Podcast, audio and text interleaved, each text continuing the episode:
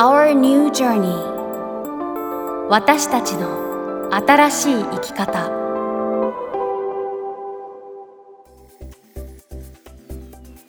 Hi there! アミーゴ AKA あんちゃんです。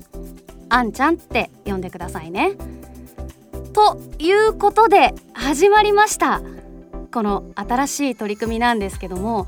これまで皆さんには細切れにいろんなコーナーをお届けしてきたところを改めて20分から25分くらいのラジオ番組のような構成にしていこうと思っています。お耳がお暇な時にね流し聞きしていただけるような尺で、まあ、例えば運転しながらとか洗い物しながらとかね。あとお急ぎの時もね倍速機能なんかもありますしね。でもできればオリジナルの速度で聞いていただきたいですが皆さんのご都合で気楽に気軽に楽しんでいただけたらということでこれが私の新しいチャレンジです。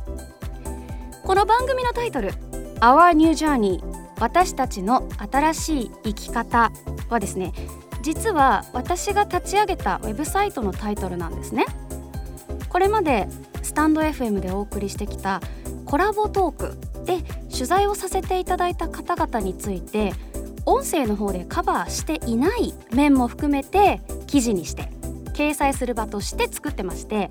まあ、立ち寄ってくださった読者の皆さんが何か気づきだったり癒しだったり、まあ、自分も新しい生き方始めてみようかなと思えるきっかけだったりになったらいいなという思いを込めています。今は一人でやってるんでペースはかなりゆっくりなんですけれども記事そのものにはね魂込めてます。んで是非お立ち寄りくださいね。URL は www.newjourney.press www.newjourney.press わからんがなって感じだと思うんですけどあの紹介文にねちゃんとリンク貼っときますということで本日も Stay tuned!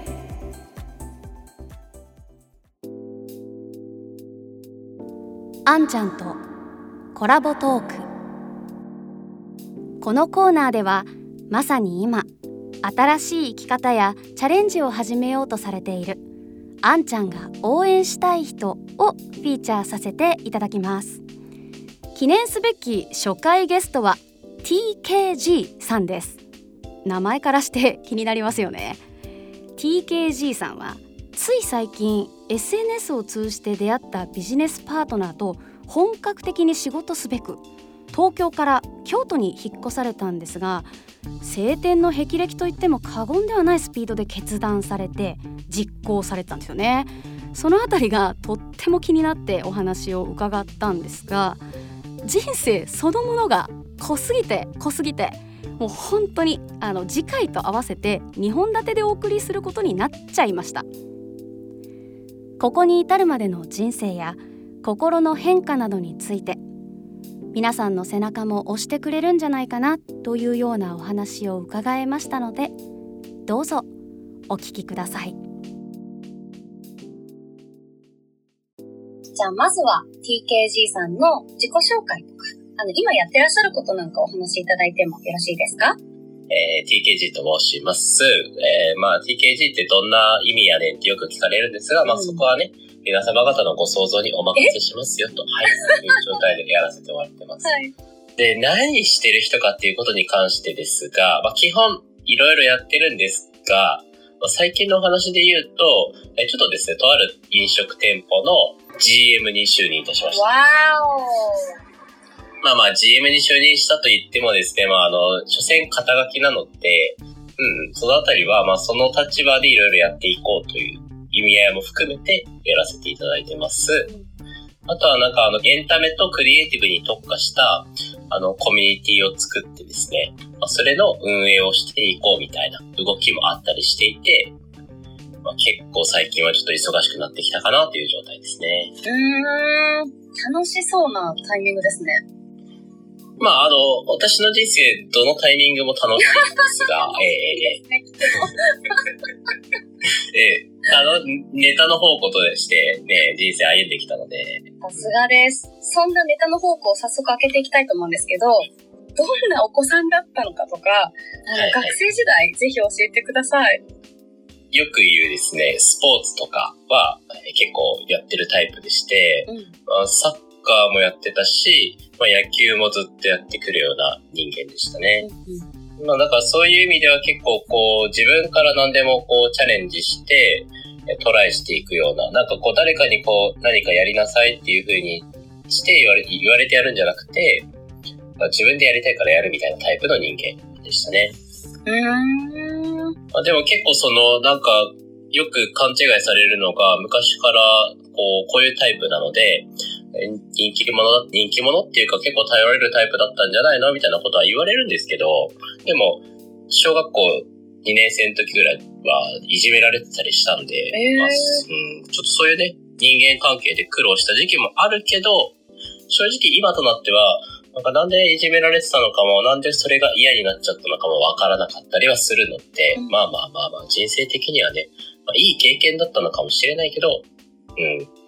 まうんあ一つのこう思い出止まりみたいなところはありますね。うんうんうん。でもその後、すごい活発で目立つというかね、うん。そういう感じの学生生活に聞こえるんですけど。まあそうですね。あの、まあちょっと自分のいた環境的な部分がちょっと特殊だったというか、まあ宗教的なお話にはなってくるんですけど、日常的に自分よりも10個も20個も30個も上の人たちとコミュニケーションを取っていかなきゃいけない。そういう環境にいたからこそ、何かこうコミュニケーションする上でも自分から何かをする上でも他のあの一般的な小学生よりかはこう2歩ぐらいこう進んだようなあこう、立ち位置だったのかなとは思ってます。なんか、よく発信するとか、よく動くみたいな、そんなイメージですか？そうですね。もうあの、結構自分の言葉で、不特定多数の大人数の前で何かを発信するっていうことが結構習慣的な日常だったので。そういうのに慣れていたっていうのはありますね。ああ、なるほどね。うん。そんな小学校生活から、まあ、中学、高校って進まれるのかなと思うんですけど、はい。どんな感じで過ごされたんですか？まあ中学に関して言うと、自分で何か進んでやるとか、例えば、えっ、と、学級委員長をやるとか、先生の言われたことだけをやるとかっていうよりかは、自分で進んで行動していきたいって思う思いで中学ぐらいから顕著になってきていて、うん。文化祭とかって結構自分こう主体で動く部分もあるじゃないですか。うん。例えばこう文化祭の有志が出演するタイミングとかがあったりした時も、まあなかなかその中1からそういう場面に出るっていうのはあまりないことらしいんですけど、自分でバンド組んだりとかしてて、まあ自分が音楽できるわけじゃないんだけど、え？バンドとか組んだりしてて、そうそうそう、何もあの楽器弾けるわけでもないし、歌歌えるわけでもないけど、なんか面白そうじゃんっていう理由で、勝手にバンドを作って、で、なんか、全学年の中で一番目立っちゃったりとかもしてたし、う んそそういう意味でなんかその当時から、なんか楽しそうなことは何でもトライするみたいな、うん。そういう感情はすごくあって、えー、そのバンドは、え、人集めとか大変じゃなかったんですか？中1ですよね。そうですね。友達同士でやるっていうのも良かったんですけど、僕の中では、まあ自分が今までね、例えば小学生の時にいじめられてきたとかそういう経験も踏まえて、まあ、当時、あの、同じクラスの中にも、中学校で初めて転校してきて、いじめを受けている子がいて、うん。で、その子が結構、こう、才能を持ってる子、まあ、なんかすごい上から目線だけど、才能がある子だったんですね。でもその才能に気づかず、単純にみんなが知らない人だからっていうだけの理由で、こう、いじめを受けてる様子を見ていて、あそれはちょっと許せないなと。うん。じゃあ、ちょっと目立つタイミングを作ってあげてしまえば、その子も、なんか周りとの打ち解けるきっかけになるんじゃないかみたいなね。うーん。そういう目線で、まあその子をライブにこう一緒に出してあげたりとか。はーい、もうその頃からプロデューサーみたいな感じだったのね。ああ、なんかそういう動きはね、好きだったかもしれないですね。うん。で、まあ、校内で一番目立っちゃったっていうのが中1のタイミングなんですね。えー、もうあの、卒業するまで言われましたね、それは。えーで、高校に上がるにあたって、まあいろいろ選択肢はあったんですね。義務教育って結局中学生までで終わってしまって、高校からっていうのは自分の意思でどういう高校に進むかっていうのを初めて選択できる、うんそういう場だと思ったので、その場は無駄にしたくないと思ってて、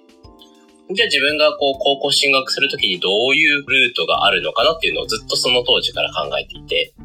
で、その一つが、まあ、高校留学するっていうのも手かな、みたいな思ってたので、まあ、中1からずっと、あれですね、えー新聞配達してました。ええー、中1から？はい。高校留学するってなった時に何かしら説得材料じゃないけど、今まで行く覚悟があるんだよっていう材料作りのためにも、ま、バイトして、高校留学費用を貯めるみたいな目線でやってたりしまして。すごい中学生ですね。ちょっと、やっぱり自分で動くとか発信するっていうのが慣れてたから余計考えが進んでたのかもしれないですね。で、結果的に高校留学をされたんですか、あ結果的に高校1年生のタイミングで、はい、高校留学はしましたね。えー、どちら行かれたんですか？アメリカのテネシーに行きました。おー、渋い。ねえ、いや、よく言われる。渋いって、あ、渋いかって思うんだけど、まあ確かに渋いよな。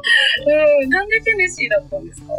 いや、なんか土地に関しては正直アメリカなんて広いし、うん。その、どの地域がいいとかっていうのはあまりなかったんですけど、選んだ基準としては、いくつかあって、その中で大事にしていたのが、日本人があんまりいない地域っていうのを選びたかったんですね。うん。で、その中では自分でも行けそうな学校っていうのを選んでった中でたどり着いたのがテネシーというところで、うーん、素晴らしいです。で、それでテネシーに行って、高校はええ3年間ですか？まあ、約3年ですね。はい。うん。え、そこでの生活とかってどんな感じだったんですか？寮生活をするか、えっと、ホームステイで暮らすかっていうのが分かれてくると思うんですが、僕はやっぱり生活様式も学びたかったので、えホームステイっていう選択をまず取りました。まあ、やっぱり友達付き合いとかも寮生活をしてるよりは結構ね、広くなるんですよ。だから、うん、すごく楽しい日々だったなと思うし、あと、まあ、高校生活、そうですね、うん、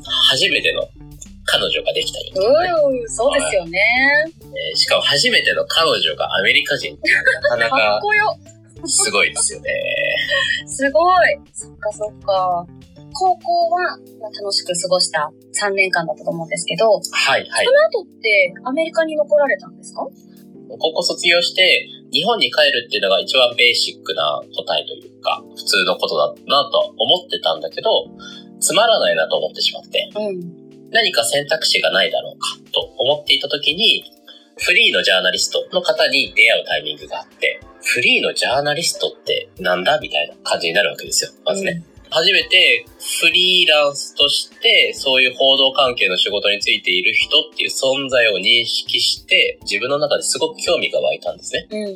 で、高校3年生になるぐらいの段階でそういう生き方もしてみたいなということで卒業後帰国せずにフリーのジャーナリストのアシスタントとして偶然出会ったその人に付き添って仕事をするっていう選択を取りましたね。すごっ。フリージャーナリストとして世界的にっていうのは、まあ、言える範囲でどういうことをされてたんですか？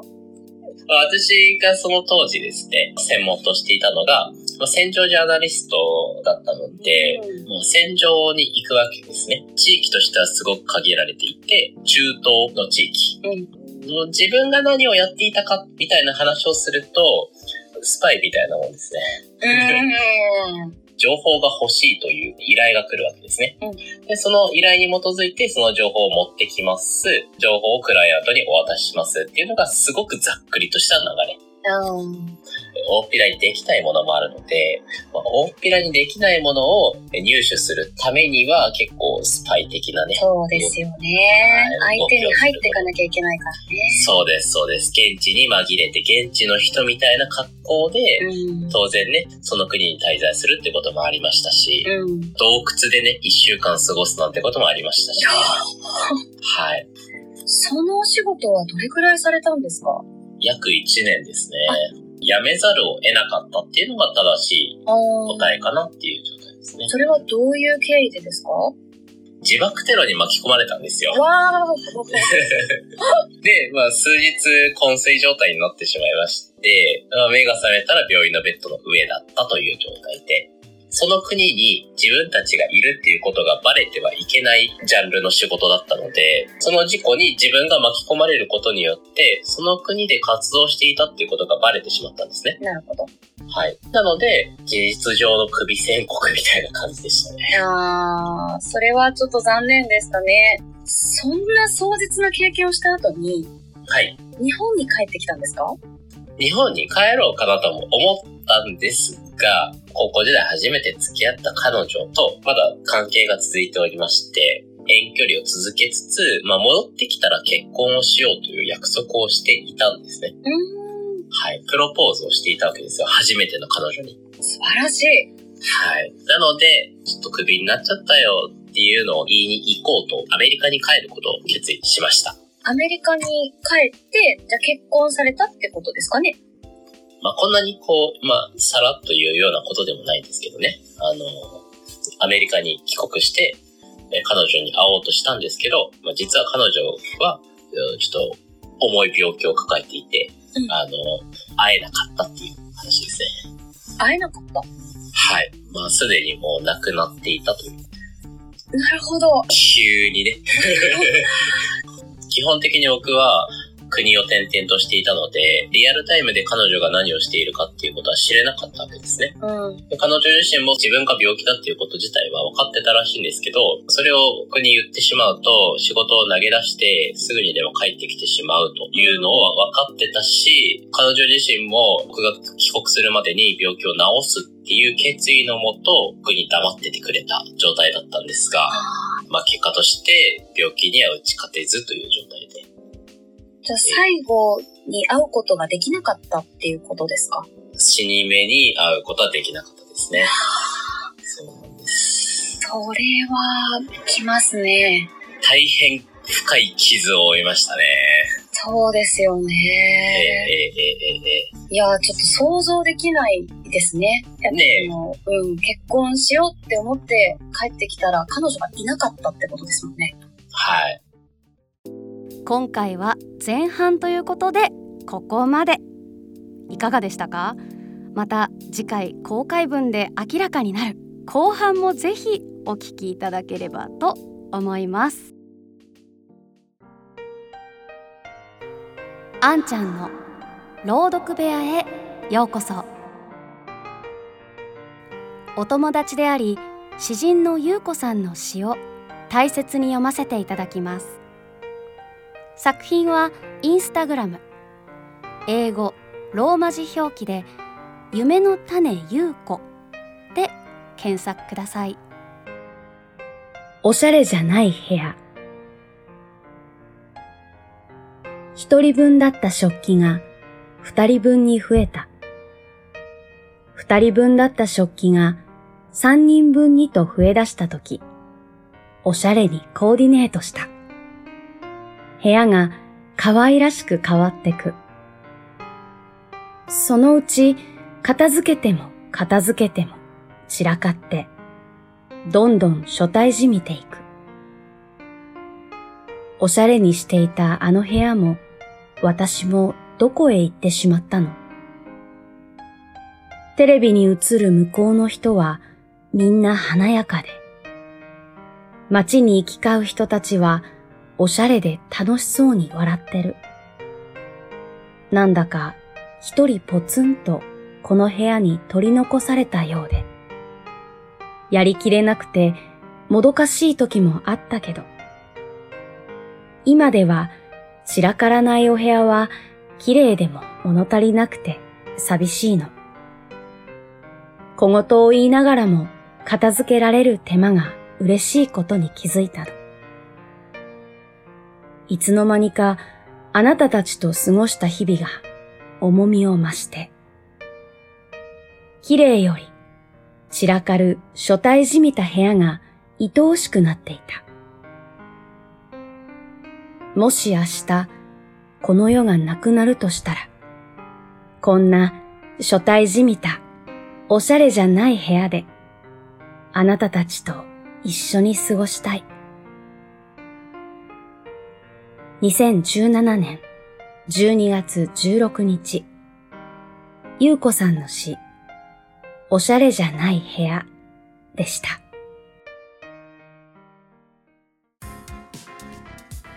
さて、ここまで聞いていただいてありがとうございます。今日の TKG さんとのコラボトーク改めていかがでしたか？もう私取材させていただきながら出てくるエピソードの一つ一つが濃すぎるし全部聞いていきたくなっちゃって実は当初予定していた取材スケジュールを大幅に超えてお時間いただいちゃったんですよね。まあそれでも全然足りないくらいでしたけど次回も皆さんにしっかりお届けしたいと思いますのでというか多分皆さんも気になりますよね。はい。ぜひ次回も聞きに来てくださいね。そしてこの番組のタイトルにもなっていますが私が管理人をしているウェブサイト Our New Journey 私たちの新しい生き方。こちらのリンクを紹介文に載せてありますので TKG さんのようにまさに今新しいチャレンジや生き方を始めようとされている方々の人生ストーリーに触れていただけたら嬉しいです。それでは皆さん Thank you for listening ごきげんよう。あんちゃんでした。